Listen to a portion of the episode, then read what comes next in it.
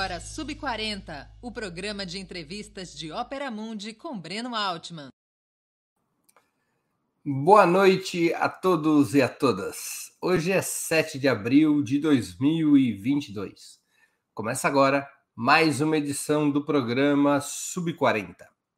Nosso propósito é entrevistar convidados e convidadas que representam uma nova geração de lutadores, pensadores e realizadores. Homens e mulheres de até 40 anos, às vezes um pouquinho mais, que são referências no mundo do trabalho, da cultura do esporte, das leis, da comunicação e da política. Nossa convidada dessa semana é Bianca Santana, jornalista, escritora e pesquisadora. Ela é autora, entre outras obras, do livro Continuo Preta: A Vida de Sueli Carneiro, publicado em 2021 pela Companhia das Letras. Também colabora como colunista da revista Gama. Antes de começarmos nossa conversa, gostaria de pedir a sua colaboração financeira para o Ópera Mundi. Há cinco formas de contribuir. A primeira é a assinatura solidária em nosso site, operamundi.com.br barra apoio. A segunda, se tornando membro pagante de nosso canal no YouTube, clicando em Seja Membro. A terceira é contribuindo agora mesmo com Super Chat ou Super Sticker. A quarta é o Valeu, Valeu Demais, que funciona exatamente como Super Chat, mas quando vocês estiverem assistindo nossos vídeos gravados. A quinta é através do Pix. Nossa chave no Pix é apoie.operamundi.com.br. Vou repetir, apoie.operamundi.com.br. A nossa razão social é última instância editorial limitada. Contribuam que saco vazio não para em pé e nossa independência é apoiada na contribuição de vocês. Boa noite, Bianca. Obrigado por atender nosso convite. Uma honra e um prazer tua presença no 20 minutos. Boa noite, Breno. Estou super animada. Obrigada. E ó, já já eu não ia poder ser convidada, hein? Tô, vou fazer 38. Ainda falta bastante. Ainda falta bastante. Bianca, conta para gente como é que foi tua trajetória pessoal, escolar, acadêmica nesses 38 anos. Um resumo, da onde você veio aonde chegou. Bom, primeiro, eu vim da Coab. Primeiro começa contando quando você nasceu, data, dia, mês, ano, hora. Eu nasci dia 23 de abril de 84, dia de Ogum, dia de São Jorge. E eu tenho uma alegria enorme de ter nascido Dois dia 23 de abril. da votação da emenda Dante de Oliveira em 1984.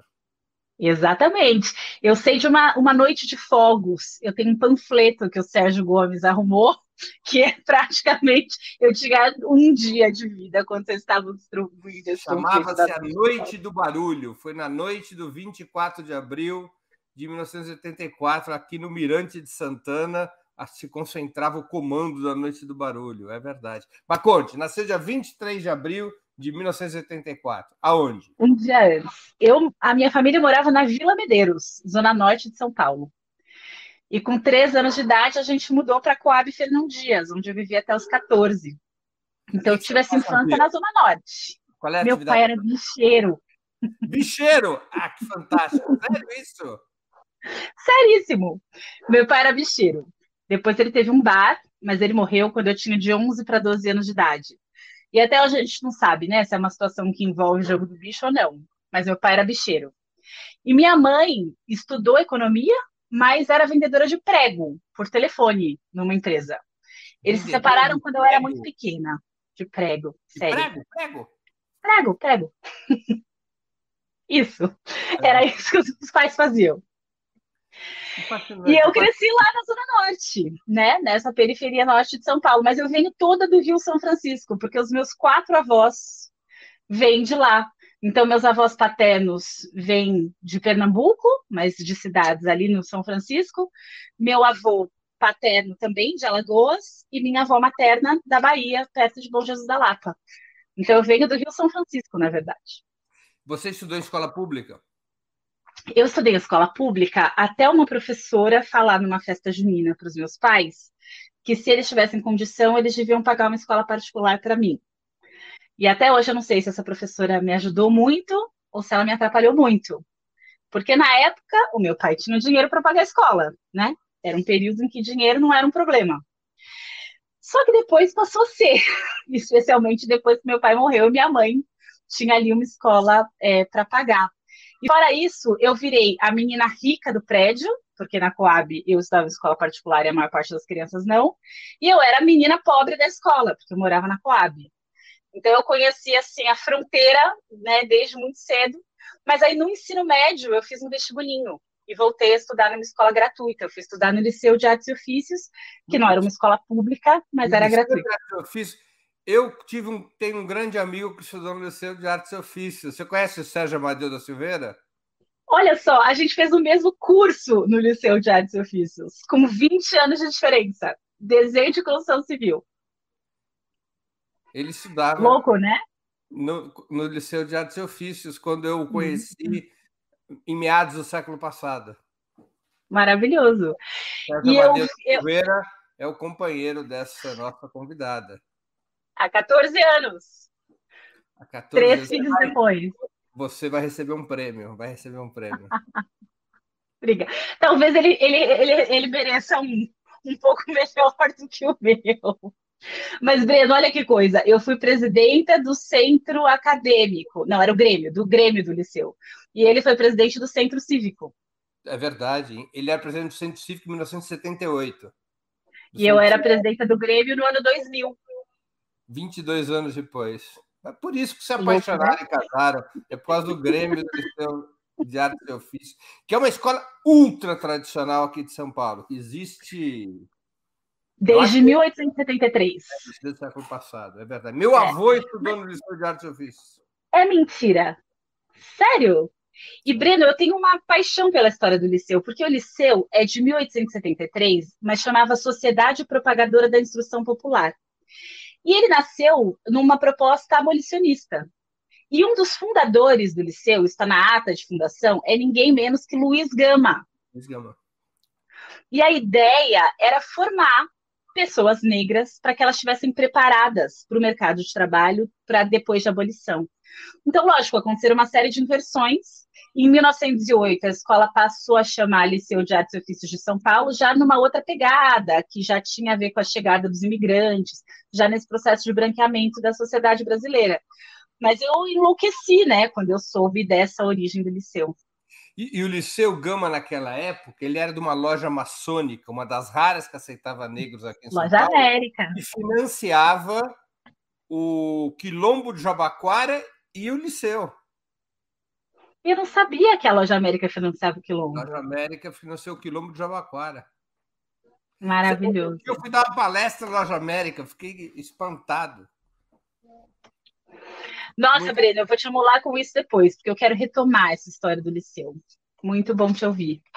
E o Liceu, além disso, ficava na área que foi duramente bombardeada durante a Revolução de 1924. Eu me lembro que quando o Serginho era estudante do Liceu, ainda tinha marca de bala. É, o Liceu, ele, o prédio da Pinacoteca hoje, ele foi projetado pelo Ramos de Azevedo para ser o Liceu. É. Só depois ele mudou de lugar e foi ali para perto dos quartéis da PM.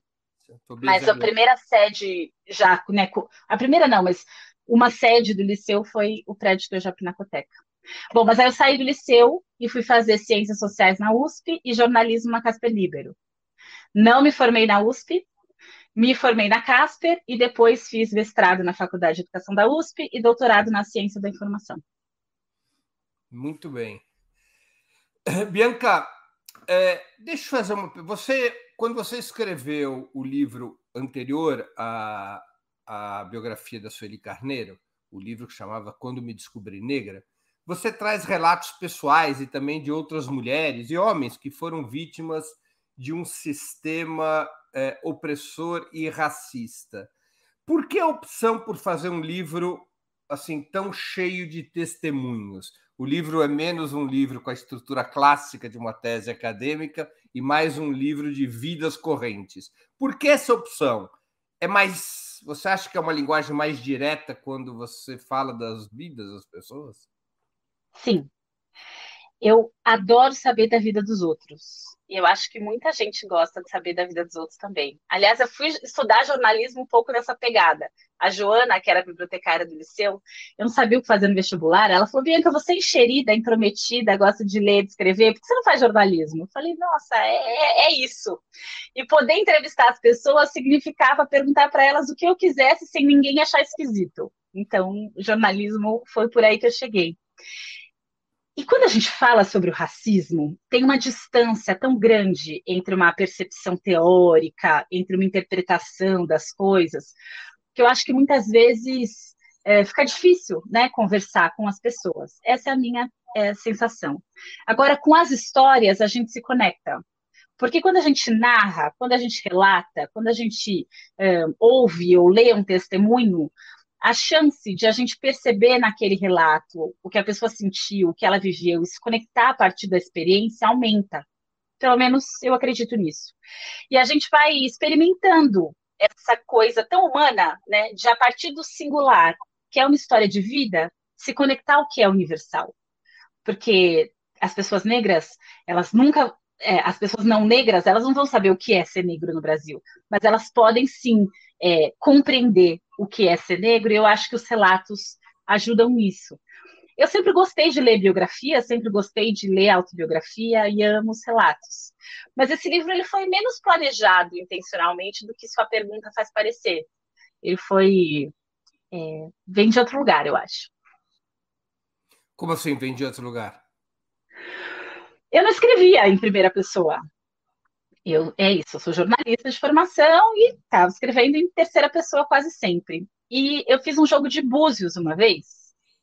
E o Tata, pai de santo, falou que eu devia publicar um texto por semana falando sobre a minha vida, as minhas experiências.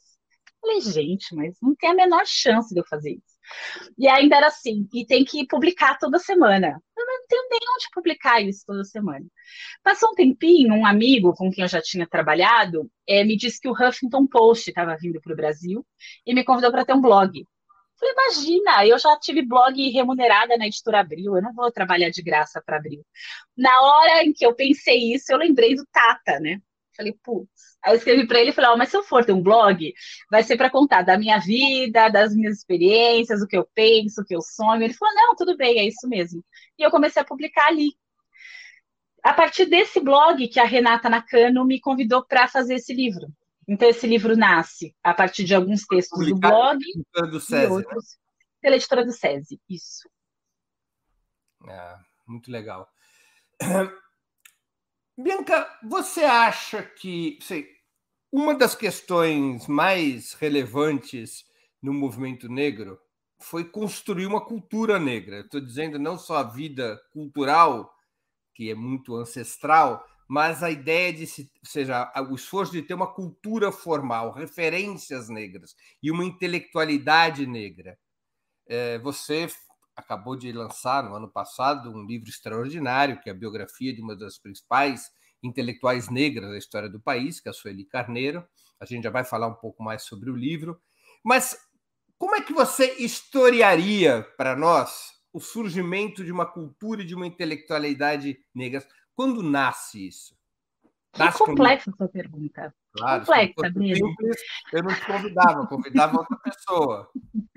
É porque tem uma coisa, né? Quando a gente pensa no tráfico transatlântico, pensa que pessoas foram sequestradas e enfiadas no mesmo navio, pessoas de origens muito diferentes.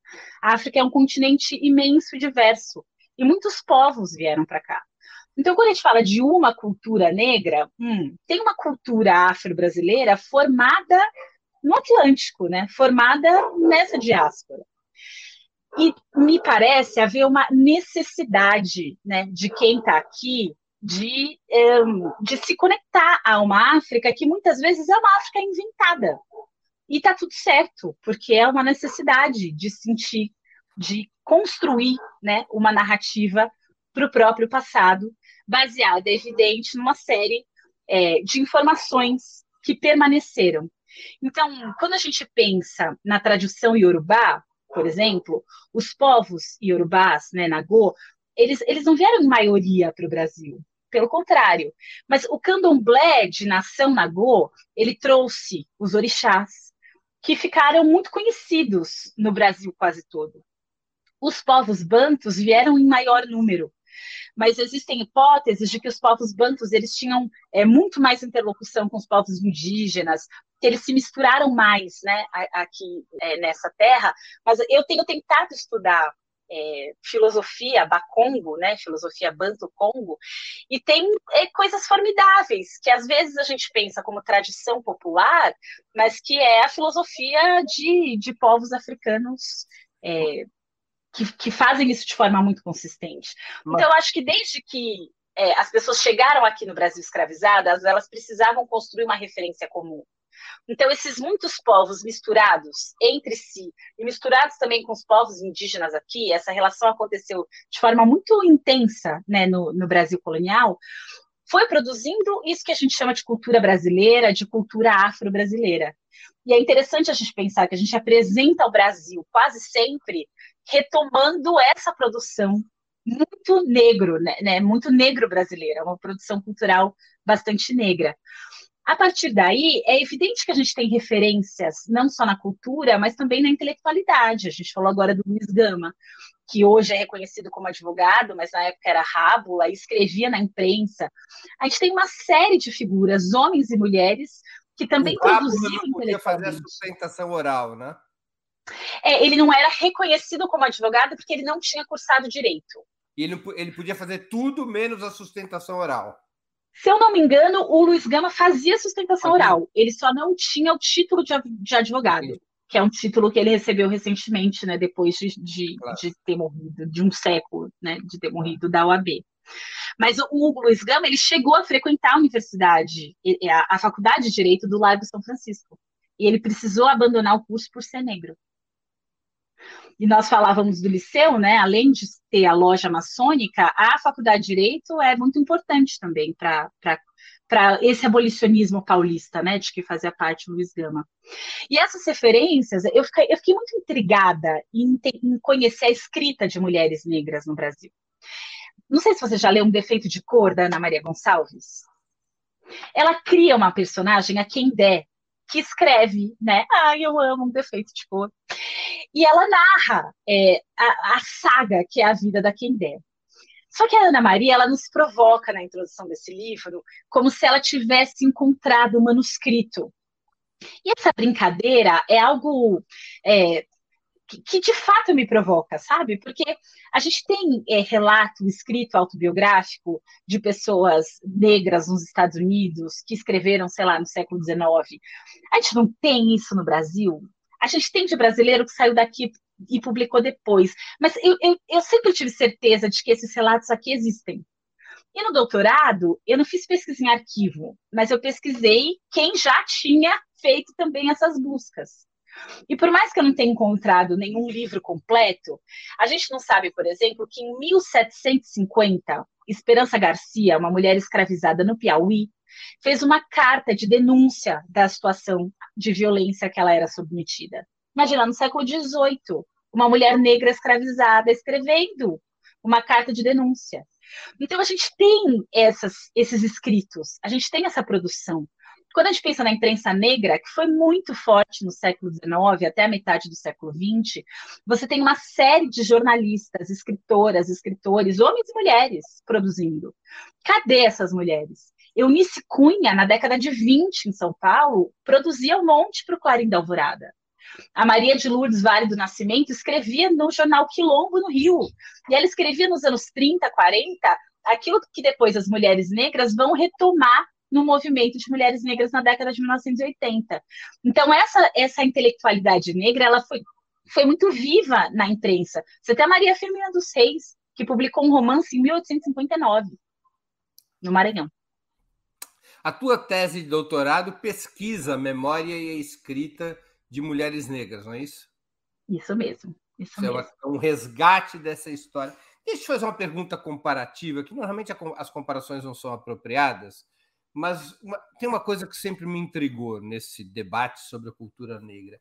Por que, que os Estados Unidos, com um percentual de população negra muito mais baixo que o brasileiro, conseguiu constituir com maior rapidez e unidade o que, grosso modo, poderia chamar de um pensamento abolicionista, um pensamento negro, do que o Brasil. Por que, que o ritmo norte-americano foi tão mais intenso e tão mais coeso do que no Brasil? É a minha hipótese, Breno, de que o nosso racismo é tão bem articulado que a gente não precisou de uma lei de segregação racial. Pelo contrário, a gente afirmou um suposto, uma suposta democracia racial. Como os Estados Unidos tinha a lei de segregação, você não tinha que perder tempo de explicar para as pessoas que o racismo existia, porque tinha uma placa falando que era proibida a pessoa negra de entrar.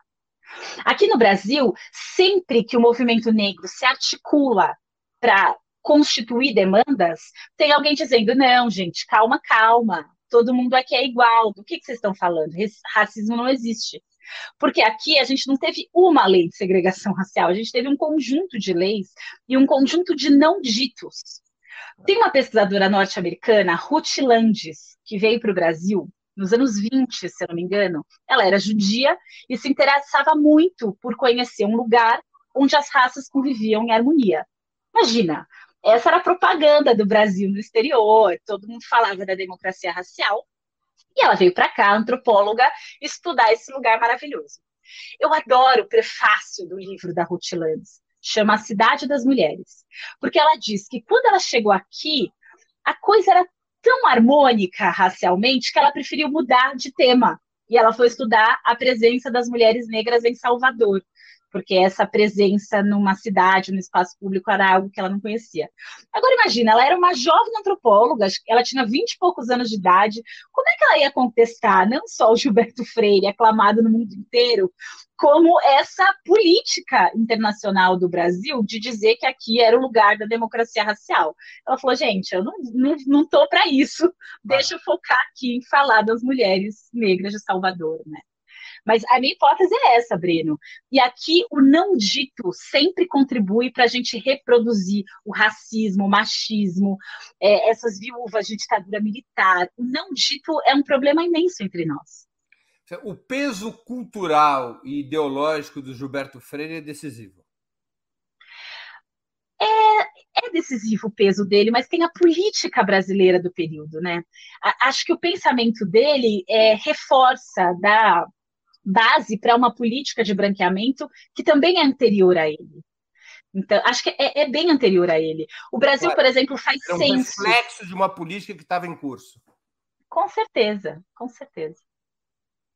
Claro. Os Agora, primeiros censos, por exemplo. os próprios negros. Perdão, desculpa te interromper, mas você acha Imagina. que os próprios negros eles demoraram para construir a crítica da tese da democracia racial? Breno, pensa na hegemonia, né? Aquilo que é hegemônico, um pensamento hegemônico, é, é toda a sociedade é, acaba padecendo desse mesmo pensamento. Então, as pessoas negras, elas também reproduziam uma determinada ideologia, é assim com quaisquer grupos. Por que, que gente pobre vota no Bolsonaro? É, é, é essa mesma coisa. A questão é que sempre existiu resistência, e a resistência negra sempre esteve organizada. O que a gente fez foi narrar pouco a resistência, mas ela sempre existiu. Entendi. Ou seja, é um, é um, há um problema cultural importante nisso, quer dizer, a, que é a busca de tornar pública a história da resistência negra e suas ideias. É, eu acho que existem os apagamentos, os silenciamentos, eles são muitos. Quando a gente conta a resistência ao regime militar no Brasil, por exemplo, dificilmente alguém conta da resistência negra. Quando a gente fala do Estado Novo, mais recentemente a gente fala disso, é lógico, mas por muito tempo foi uma história silenciada, apagada. Quando a gente pensa no Estado Novo, ele fechou né, os partidos políticos, inclusive a Frente Negra Brasileira, que era complexa e que muito tempo flertou até com o integralismo. integralismo. Claro, inclusive a é do Nascimento tem sua origem no integralismo. Passou por ali também. Então, com toda a crítica que a gente tem que fazer, existiu um partido negro no Brasil, mas a gente também não é, é como se isso nunca tivesse existido. Então, esses apagamentos, os silenciamentos, eles são uma constante na nossa história. E me parece que enquanto a gente não olhar para isso, enquanto a gente não contar as nossas histórias, a gente vai ter esses fantasmas nos assombrando. Tem uma autora norte-americana negra, Jenny Sharp, e ela fala exatamente disso. Ela fala os fantasmas da escravidão. E a gente precisa dar lugar para eles, a gente precisa contar essas histórias. Bianca, de alguma maneira, a esquerda, vamos aqui nos lembrar que nós estamos no centenário de fundação do Partido Comunista, a esquerda era cúmplice do apagamento? Breno, a esquerda ainda é. A, a esquerda aderiu à tese da democracia racial, você acha? Certamente, certamente. E, eu, e me dói dizer isso. Eu sou uma mulher negra de esquerda. Só que a esquerda está permeada de racismo e permeada de machismo. É que a gente tem que fazer essa disputa na própria esquerda. A gente tem que levar a esquerda para a esquerda. E essa é uma frase até da Sueli Carneiro, outras pessoas dizem isso sempre. Mas são as mulheres e a população negra que tem condição de fazer isso.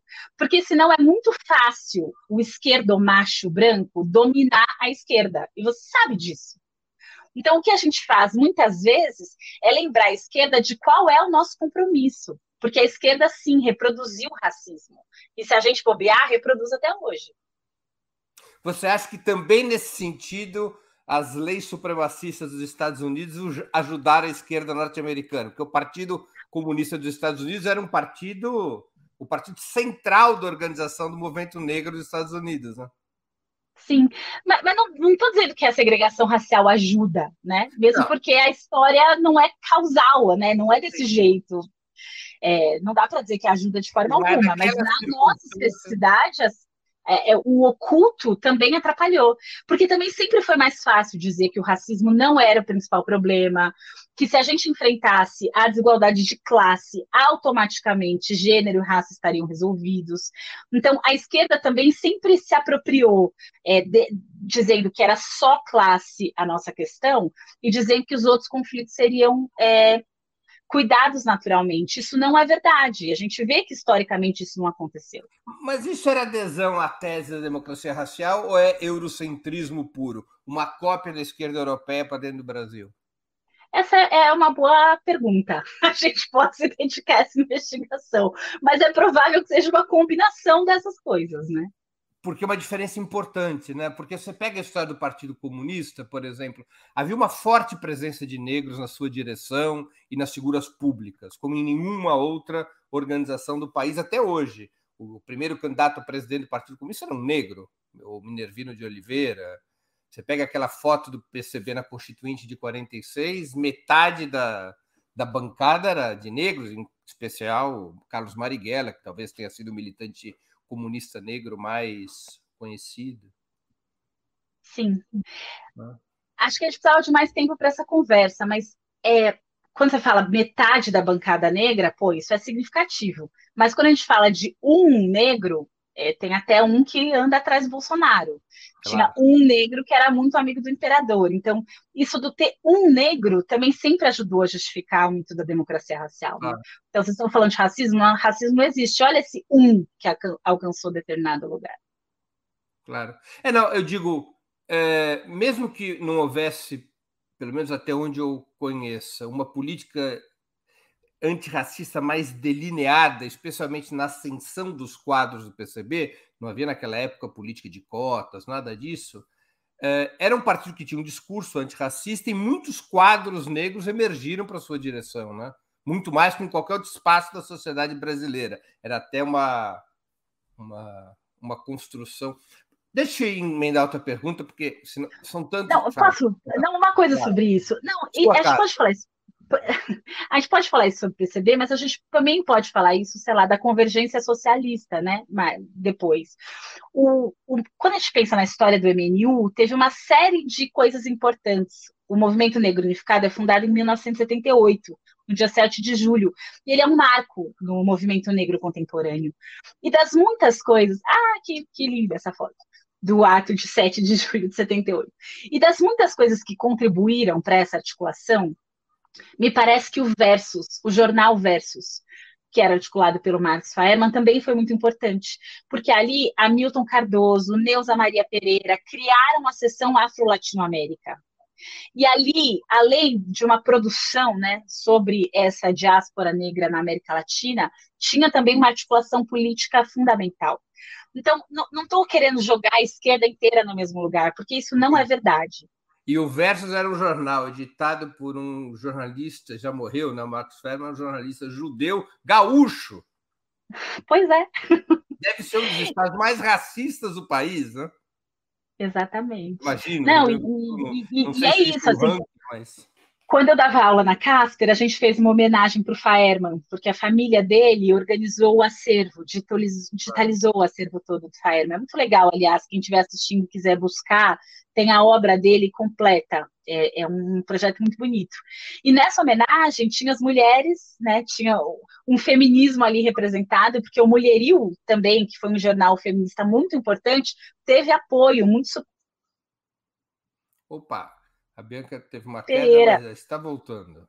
Voltou. Ih, ih desculpa, quando, fiquei falando quando, sozinha. Quando você saiu, você estava à minha esquerda, agora você está à minha direita. Bora lá. Ah, caramba! Bom, mas eu estava falando do trocar de posição para você ficar mais confortável. Pronto. Obrigada, ufa. mais condizente com a realidade, Breno.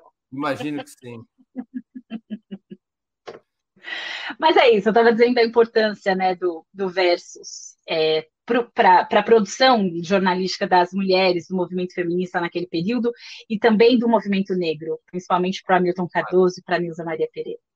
Claro. Você escreveu e lançou no ano passado, a gente já citou isso aqui, a biografia da Sueli Carneiro. Continuo Preta, a vida de Sueli Carneiro. É, foi publicado pela companhia, pela Companhia das Letras uh, um livro que é obrigatório a leitura. Eu achei muito interessante a biografia. Difícil escrever biografia de gente viva, né? Nossa!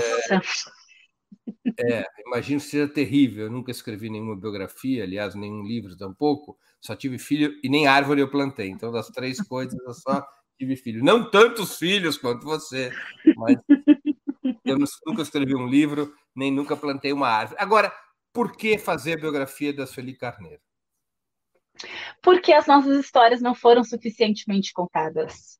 E eu sabia que ao escrever a biografia da Sueli, eu tinha uma possibilidade de registrar um repertório de luta das mulheres negras, uma história que não foi suficientemente contada. É evidente que falta muito ainda, né? A biografia não dá conta. Mas contar a trajetória da Sueli é contar também a trajetória de mulheres negras da geração dela e a história desse movimento importante, desse movimento contemporâneo que a gente estava dizendo, né? Porque o movimento negro, ele também era muito machista. E as mulheres negras precisam constituir um sujeito político próprio, precisam constituir um movimento de mulheres negras para trabalhar junto com o movimento negro e levar, além do enfrentamento ao racismo, também no enfrentamento ao machismo e ao sexismo. É, e, e, como isso se articulava? Muitas vezes eu ouvia a Sueli e as mulheres mais velhas é, fazendo cobranças, né? Do tipo, ah, mas como você não sabe disso? Pô, eu não sei disso porque eu não estava lá, sabe? Ou então, ah, porque a marcha Zumbi dos Palmares, super importante, em 1995, eu não te vi lá, onde você estava? Eu estava na escola, né? Eu tinha 10 anos de idade, 11, quando a marcha aconteceu. E eu não sou mais jovem. Então, como é que as novas gerações vão saber dessa história se a gente não escrever, se a gente não contar? E como eu te falei, eu gosto da vida dos outros, né? Então eu achava que era melhor contar essa história a partir da vida de alguém. Agora, Bianca, por que a Sueli Carneiro no sentido. É, qual é o papel dela qual a importância dela na cultura negra, no pensamento negro?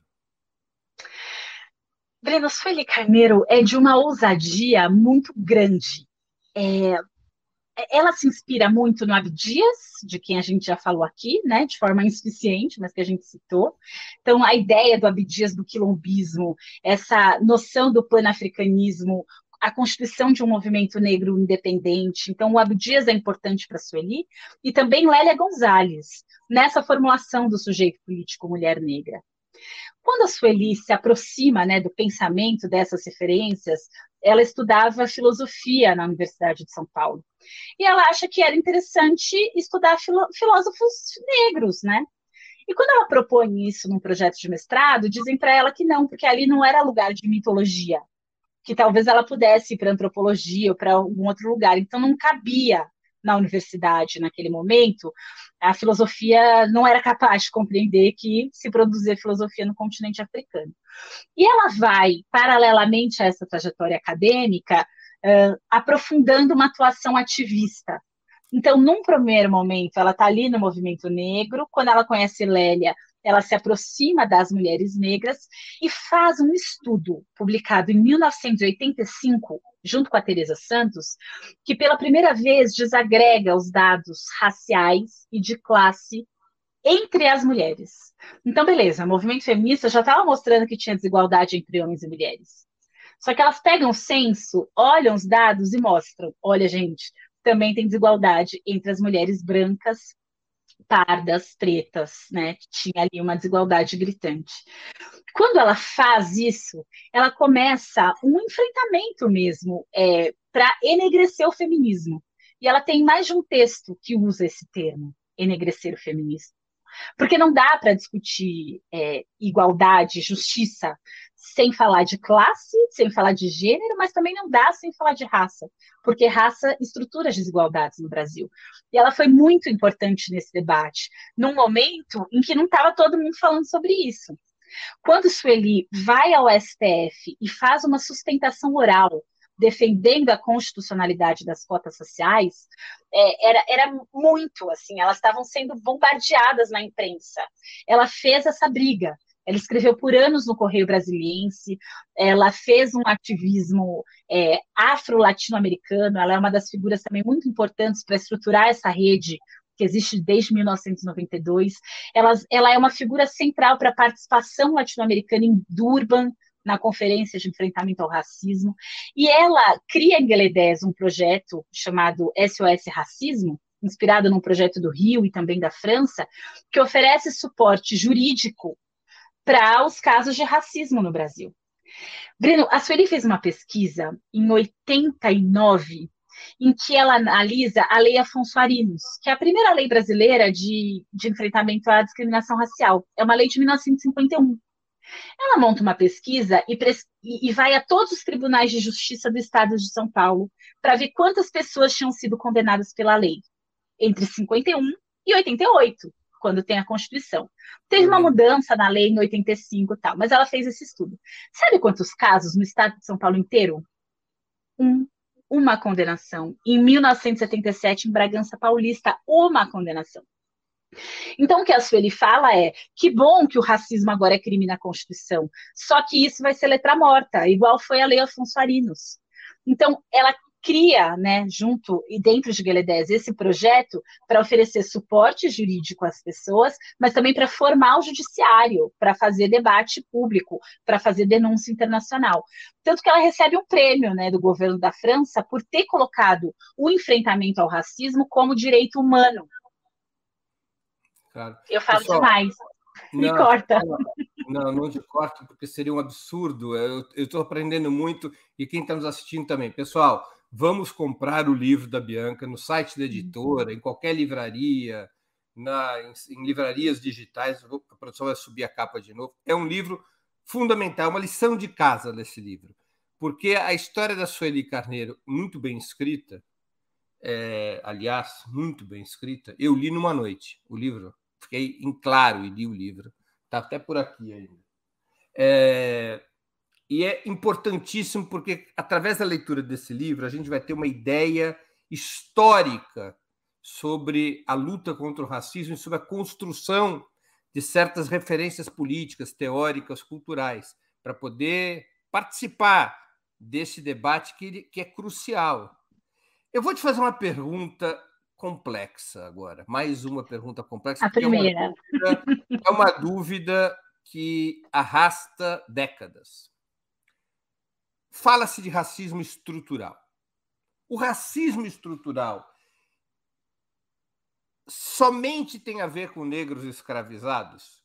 Outras situações de racismo importantíssimas no mundo. eu vou fazer a comparação clássica. Uhum. Como, por exemplo, o antissemitismo. Ele tem o mesmo papel do racismo? Do racismo é Eu já ouvi uma formulação, aliás, no, numa entrevista aqui no Sub-40 com a Preta Ferreira, em que, me respondendo, ela disse assim: contra os negros é racismo, porque se estrutura eh, economicamente através da escravização. Contra o, o antissemitismo não é racismo, é preconceito racial. Eu tenho dúvida. Eu não te daria essa resposta. É, me parece que o racismo não é só contra a população negra, porque tem a ver com raça, tem a ver com os povos indígenas, tem a ver com judeus percebidos também como uma raça. E, e, eu acho que, historicamente, existe solidariedade entre judeus com a população negra por essa compreensão. Né, Ainda existe solidariedade? Ela já existiu com força. No passado é verdade que existia, inegável, inegável. É, ela existiu. O ativismo judaico a favor do movimento dos direitos civis nos Estados Unidos é, era fantástico, em outros países também, mas ainda existe. Na década de 90, aqui no Brasil, a primeira, em São Paulo, né, a primeira delegacia é, de denúncia de crimes raciais também é uma articulação do movimento negro com o movimento judaico. Eu acho que isso ficou ali nos anos 90, mas eu acho que a gente tem que tentar retomar, Breno, que eu tenho visto articulações acontecerem.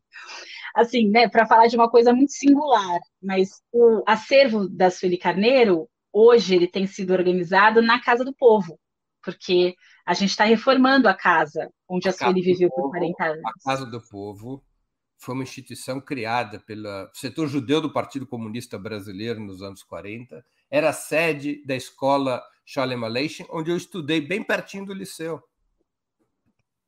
Não, é muito bonito. E é bem emocionante, assim, é, saber que o acervo da Sueli está sendo cuidado e abrigado na Casa do Povo. A Sueli mesmo, ela foi casada com o Morrice, que é o pai da Luanda, a única filha dela, que é um judeu. O Morrice nasceu no Egito, um homem judeu chegou no Brasil na década de 50, né? Eu conto são na judeus biografia. que são judeus que nascem na África. Eu tenho aprendido muito sobre esse Você universo. Inclusive, judeus negros, são os da Etiópia, que são os falachos. Né? Uhum. Os judeus etíopos que são discriminados em Israel de uma maneira brutal, embora sejam judeus. Sim. Brutal. Quando a gente fala, você fala né, do racismo estrutural, tem um poema do Edson Cardoso. Aliás, Edson Cardoso é alguém que todo mundo também devia conhecer e ler. O Edson, ele tem livros publicados que circularam muito pouco, mas esse ano ele vai ser publicado também por uma editora maior, então fiquem atentos, assim, atentas, porque quando sair vale a pena a leitura. E ele tem um poema em que ele coloca todos os adjetivos que a gente é, usa para o racismo, né? E, e, ele na visão dele, esses adjetivos eles esvaziam uma noção que por si é suficiente, né? Então, falar de racismo, falar da hierarquização de pessoas a partir de uma ideia de raça já é forte bastante. Né? Por que, que precisa de racismo estrutural, racismo isso, racismo aquilo, racismo aquilo outro? Ele acha que isso esvazia né, a palavra racismo. E é uma coisa sobre a qual eu penso do mesmo jeito que eu penso sobre a sua pergunta. Porque eu não tenho dúvida de que no Brasil, em, mil, em, em 2022, é, não dá para a gente comparar a vida dos judeus com a população negra, entendeu? Seria descabido. Sim, aí a Só comparação que... é com o, Exato. europeu. Exato. Que também, economicamente, se manifesta de um modo diferente. Mas na história, a gente sabe o que pode acontecer e onde pode chegar. Breno, eu estou muito curiosa com esse tema também da judeidade, né? Se é que a gente pode falar assim, porque também não é uma construção óbvia, assim como não é óbvia a construção da negritude. Pelo menos é o que me parece, nas coisas que eu tenho lido e estudado. Eu visitei o Museu Judaico essa semana, e ali eu estava vendo no mapa, numa linha do tempo, que 1495, se eu não me engano, os judeus são expulsos da Península Ibérica, uhum. que é o período quando começa quando começam aquilo que chamam de grandes navegações, quando começa a colonização da América, um pouquinho depois começam a sequestrar pessoas para traficar para as Américas. Então tem uma coisa nesse período da história da humanidade na Europa que, que fundamenta o terror dos séculos seguintes, que é o que a gente vive ainda hoje. Então, quando a gente pensa, por exemplo, no Estado de Israel, e aí aparece aqui o Estado de Israel na tela, eu não consigo ler os comentários, porque eles são rápidos, eu peço desculpa, mas o Mbembe, quando ele escreve sobre necropolítica, ele fala, por exemplo, sobre o Estado de Israel e sobre o povo palestino. Então, é tudo muito complexo. E isso não tem necessariamente a ver com o que a gente estava falando do antissemitismo, mas tem também tem uma origem, assim, numa política de morte dedicada a determinados povos, determinados grupos, em alguma então, situação. Uma outra questão. Não, rapidinho, deixa só, claro, só claro, falar uma coisa, aí você faz essa questão. Mas tem um pouco com a, a, tese da Sueli Carneiro, que é de 2005, ela fala sobre a constituição do outro. Então, ela fala sobre a constituição do ser a partir da negação do ser daquilo que chama um outro. Então, a população negra é o outro no Brasil porque a gente pode olhar para brancos no extremo e negros para outro. Mas tem também os povos indígenas, mas tem também, sabe, é que ela está falando dos extremos desse outro. Não tenho dúvida nenhuma de que judeus, né, eles são o outro nesse antissemitismo europeu. Então, não é igual, não dá para fazer paralelos sobre tudo, são coisas totalmente diferentes, mas, mas eu acho que a reflexão ela ganha quando a gente se provoca nessas comparações, que não são, é, é, assim, pensando na matemática, né, não é uma relação direta, mas é uma reflexão que ajuda. Claro, claro. Embora o antissemitismo, o que me deixou intrigado na resposta da Preta Ferreira, e eu achei ela, ela colocou uma questão muito forte, é porque o antissemitismo na Europa, ela, ele não nasce de um processo de incorporação por escravização ou, ser, ou servidão da população judaica. Ele não é um processo econômico, ele é um processo ideológico. É diferente do que o racismo contra os negros na América Latina. Né? Não houve colonização dos judeus na Europa. Ao contrário, é. eles foram expulsos da economia, eles não eram integrados. E os ricos foram os últimos a serem expulsos. O antissemitismo contra os, os judeus no nazismo era contra os judeus ricos, porque os judeus pobres já estavam desincorporados da economia há muitas décadas. É, é que os negros eles eram a mercadoria, né? Essa era a função na economia. Essa função não havia no antissemitismo. O antissemitismo é uma construção ideológica, né? E aí a ideia de que tem que separar racismo de preconceito racial me pareceu uma ideia forte, ao menos para o antissemitismo dos anos do século XX, do século XIX, do século XX. É diferente se a gente for retornar ao período, vamos dizer assim, em que os judeus eram escravos no Egito, aí já é uma outra história. Mas no século XIX, no século XX, eu acho que é uma construção. Agora eu vou te colocar uma questão que tem a ver com isso e, e problematizar um tema interessante. Eu, é, eu não gosto da palavra identitário, tá bem? É uma palavra pouco precisa. Mas Obrigada. na minha pergunta, você vai entender por quê. Se a gente tivesse que dizer qual é o movimento identitário mais bem sucedido do mundo, é o movimento sionista. Criou-se uma identidade judaica, uma teoria colonial. Essa teoria colonial virou um Estado e um Estado colonizador. O outro que era negado, para usar a tua própria expressão, se transformou no outro negador, para construir a identidade judaica à base de uma teoria de opressão, uma teoria colonial. Existe esse risco no movimento negro de seguir o caminho do movimento sionista? Identidade não é fixa. Identidade é fragmento, né? E eu acho complexo a gente é, conectar assim tão diretamente, porque a gente também pode olhar para a branquitude como essa identidade que saiu colonizando o mundo e se afirmando como a única possibilidade de ser. E, e, é tão forte essa identidade que eu nem preciso dizer que é uma identidade, porque eu sou ser humano. A minha identidade é de ser humano. Só que é. só cabe na identidade de ser humano quem se parece comigo. Então, eu acho que isso não tem a ver só com, com identidade, porque o movimento negro não é também apenas sobre identidade. Quando a gente pensa em identidade, eu estou falando, por exemplo, sobre trabalhadores, trabalhadoras. Isso também é uma identidade. Só que eu não preciso necessariamente criar um Estado que vai reproduzir determinadas coisas, não. Eu me identifico como trabalhadora, eu me conecto a outras trabalhadoras para fazer uma luta a partir dessa identidade, que é uma luta para todo mundo e sobre todo mundo. Quando a gente pensa no movimento negro como um grupo identitário que quer se colocar no poder reproduzindo as mesmas desigualdades, isso é um erro. Isso não é verdade. O movimento negro de que eu faço parte, porque o movimento negro também é múltiplo e complexo, é um movimento negro que demanda direitos. Quando a gente demanda direitos, a gente demanda também justiça e igualdade. É para que todas as pessoas tenham acesso a direitos. Não é para a população negra ocupar um topo da pirâmide, porque se alguém estiver no topo, vai ter alguém na base. A ideia não é ter ninguém no topo e ninguém na base. A ideia é que todo mundo possa viver. Para todo mundo viver, eu não preciso necessariamente abrir mão da minha identidade de mulher negra. Eu posso, a partir da minha identidade, fazer política por justiça e igualdade. Então, me parece, Breno, que esse debate do identitário ele é perverso e ele, e ele quer provocar uma confusão, como se de fato a gente quisesse ocupar um lugar a partir de uma construção de identidade. É igual quem fala que ah, o feminismo é o exato oposto do machismo, como se as mulheres quisessem começar a oprimir os homens. Ninguém acredita nisso, mas é uma falácia retórica que traz muito prejuízo.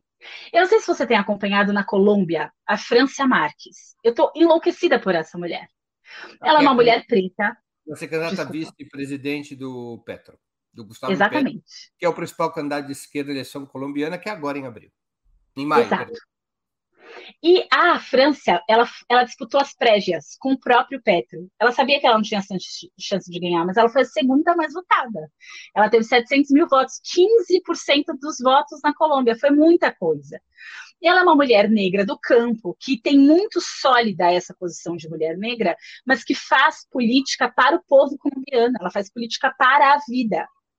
Então, muitas vezes, eu acho que quando a gente se prende é, nesse identitário, nessa falácia do identitário, é como se a gente só soubesse falar sobre nós e a gente só tivesse projeto político para a população negra. Isso não é verdade. Quem puder, acessa coalizãonegrapodireitos.org.br barra sobre. Ou não precisa do sobre, mas clica em sobre. Porque lá tem a agenda política da coalizão, que não é uma agenda para a população negra, é uma agenda para o Brasil, a partir da formulação do movimento negro. Agora, você tinha nos Estados Unidos, por exemplo, o Marcus Garvey, que ele tinha um pensamento muito parecido ao do sionismo, no sentido é, de separar a identidade e torná-la uma identidade organizadora paralela, né? Tem, e, e tem diversidade. Aí, bom, obrigada. Você não seria favorável no Brasil como uma solução de organização política do movimento negro, construir um partido como eram os Panteras Negras, um partido apenas de negros. Ainda que ele tivesse uma identidade ideológica revolucionária, marxista, ele era um partido de negros. Eu não sou contrária à auto-organização. Eu acho que a organização é importante, mas pode ser uma auto-organização para um projeto coletivo que extrapola o grupo. É, a Coalizão Negra por Direitos ela fez uma campanha importante nos últimos tempos. Tem gente com fome para levar comida, que não é uma campanha de uma caridade, como a gente vê muitas vezes, mas é organização política a partir da necessidade real das pessoas, precisam comer. E foi uma campanha articulada com uma série de outras organizações. Então, se a gente quer fazer política para o Brasil, a gente precisa conversar com muitas e muitos. Mas essa é uma perspectiva de movimento negro. Eu repito, não é a única. Né? Entendi, entendi. Bianca, é, teria tantas outras perguntas, mas a gente está chegando quase no final e eu vou te fazer as perguntas ping-pong que eu sempre faço aos nossos convidados e convidadas. Nós estamos aqui te entrevistando no Sub-40. Tem também o 20 Minutos, que é de manhã. É uma espécie de. Não precisa passar dos 40 anos para ser entrevistado no 20 Minutos, estamos disso, mas para continuar essa conversa porque é uma conversa muito importante e eu, pelo menos, aprendo muito. Eu tenho certeza que a nossa audiência também. Então, vamos lá, as perguntas ping-pong. Muitas questões ainda estão aqui na minha cabeça que eu gostaria de te fazer, mas o tempo é, é rigoroso, especialmente no Sub-40, porque ele é retransmitido pela TVT e eu tenho que cravar em menos de uma hora. Vamos às perguntas ping-pong. prato imperdível. Arroz, feijão e tomate picado. Adoro. Sem proteína? É que essa era a comida. Quando na minha casa eu era criança, não tinha alguma coisa que eu quisesse comer ou não gostasse, eu ia lá e pegava um tomate picadinho e temperava. Eu adoro tomate. eu amo. E aí eu tenho essa memória afetiva. Como eu sou muito preguiçoso, eu sou capaz de ficar vários dias cortando, comendo tomate sem comer mais nada. Nem o arroz e feijão? Fico comendo tomate e pipoca. Tomate e pipoca, tomate e pipoca. Cerveja, cachaça ou vinho? Caipirinha, mas se não tiver caipirinha, pode ser espumante. Espumante é chique. Esporte Eu favorito. adoro. Se caminhada for esporte, é caminhada. Mas eu não sou muito desse negócio. Você sabe que o digníssimo Sérgio Amadeu Silveira foi um grande jogador de futebol? Juventus, eu ouvi dizer. Ele jogava muito bem futebol. Muito bem, era um craque. Mas a gente ia fazer a revolução, todos nós abandonamos os esportes. A revolução que não ia ser hoje, certamente, com, quase com certeza ia ser amanhã, mas certamente não passava de depois de amanhã. Então a gente largava tudo para isso. Mas ele foi um bom jogador de futebol, muito bom. É, time de futebol, por falar em futebol. Corinthians. Timão, Timão. Então, de mãe, pai e filhos. Contar, eu vou, você sabe que vou contar outra, vai ser a última, porque isso aqui já está ficando feio. O seu digníssimo companheiro perdeu uma aposta para mim em 1984, numa final Corinthians e Santos. O Santos não ganhava um tempão, era era pós-Pelé. E a aposta foi que o time que ganhasse a final do Campeonato Paulista de 84, quem perdesse, ou eu ou ele, carregava o outro nas costas. Eu carregar o Serginho nas costas era simples, só que o Santos ganhou, ele teve que subir comigo nas costas na rua 13 de maio, no Bexiga. Um bando, um bando de gente assistindo. Figuras. Figuras. Passatempo. Ai, eu gosto de ver série e eu tô viciada em This Is Us. E aí, quando não sai uma nova temporada, eu fico irritada. Eu acho, eu acho tremenda essa. Eu já vi críticas dessa série, eu não entendo. Eu não vejo as eu críticas amo. que eu leio, que é uma. É uma o que, que eu vi outro dia? De que é uma espécie de perspectiva liberal da luta antirracista. Eu choro, choro, choro. Eu amo Eu achei fantástico, os atores tremendos. Adoro. Livro inesquecível. Um defeito de cor um defeito de cor.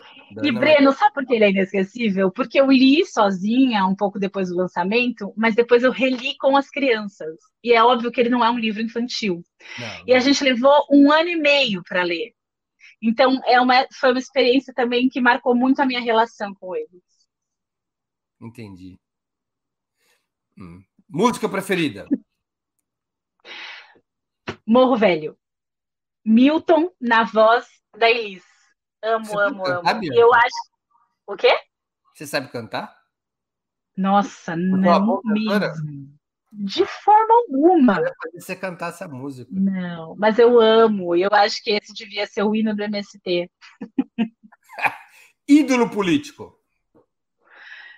Olha, eu respondi a Gontimé, porque ela é de fato uma, é, essa é uma história muito forte, assim, de uma mulher sequestrada em território africano, uma rainha de um povo, onde hoje fica o Benin, que chegou no Maranhão e criou a Casa da Mina, que é um lugar poderoso, muito, muito forte e liderança política fantástica.